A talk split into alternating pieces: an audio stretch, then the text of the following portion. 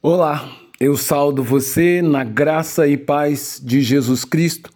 Eu sou o pastor Antônio Marcos e sou pastor da Igreja Batista em Pinheiral. Hoje, pela bondade e misericórdia do Senhor, eu quero compartilhar com você a palavra de Deus, na esperança de que essa palavra ela edifique a sua fé, ela fortaleça a sua esperança, mas ela também ensine a você a prestar ao Senhor aquilo que é a verdadeira adoração. Para isso, então, eu quero continuar refletindo com você na devocional João, o Evangelho do Amor. Hoje, na terceira atitude, no texto que se encontra em João, capítulo 12, do verso 4 ao 6, que diz: Mas um dos seus discípulos, Judas Iscariote, que mais tarde iria traí-lo, fez uma objeção. Por que esse perfume não foi vendido e o dinheiro dado aos pobres seria cerca de 300 denários? Ele não falou isso porque se interessava pelos pobres, mas porque era ladrão. E sendo ele responsável pela bolsa de dinheiro, costumava tirar o que nela era colocado.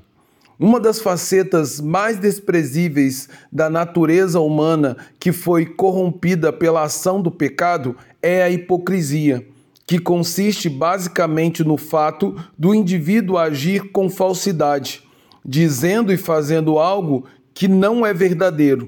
Jesus, no seu ministério terreno, por muitas vezes acusou os líderes judeus e os escribas de serem hipócritas. No entanto, no grande banquete que foi oferecido a Jesus no povoado de Betânia, a tão desprezível hipocrisia não veio dos judeus que estavam presentes no banquete e nem muito menos da multidão que estava à porta da casa, mas sim do meio dos próprios discípulos de Jesus, quando Judas um dos doze, ao ver Maria derramando sobre ele um perfume de bálsamo que era caríssimo, condenou imediatamente a atitude da mulher, dizendo que, na sua avaliação precipitada e maldosa, que era melhor ter vendido o perfume por 300 denários e dado o dinheiro aos pobres sem perceber a beleza e todo o significado profundo do gesto de Maria para com o nosso Senhor e Salvador Jesus Cristo.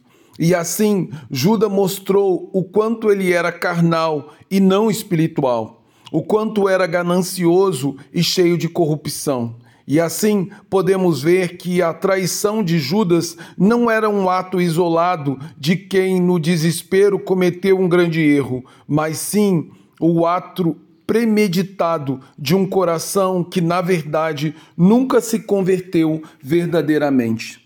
No entanto, o ato de Maria era um gesto sincero de adoração e, como tal, tinha um valor mais elevado diante de Jesus que qualquer ato de piedade para com os pobres e necessitados, enquanto que o ato de Judas representava a terceira atitude humana diante da manifestação da grande, do grande milagre de Jesus no povoado de Betânia, onde aquele que estava morto há quatro dias foi trazido à vida pelo poder que há na palavra de Jesus. Tais pessoas se mantêm incrédulas e insensíveis porque o coração delas está cauterizado para sentir o grande amor de Deus e seus olhos continuam cegos para ver em Jesus a oportunidade para uma vida nova e começar uma grande história. Assim, na sua dureza e vaidade de coração, Judas preferiu criticar a atitude de Maria que reconhecer o valor especial de seu ato e imitá-lo naquilo que é a mais genuíno ato de adoração. João, o evangelista, justifica as palavras de Judas, dizendo que ele, na verdade, não se preocupava com os pobres, mas, na verdade, era um ladrão. E, com, e como tesoureiro, roubava as ofertas que eram colocadas na sacola, mostrando que tinha na sua natureza mais semelhança com o diabo que com o Senhor Jesus.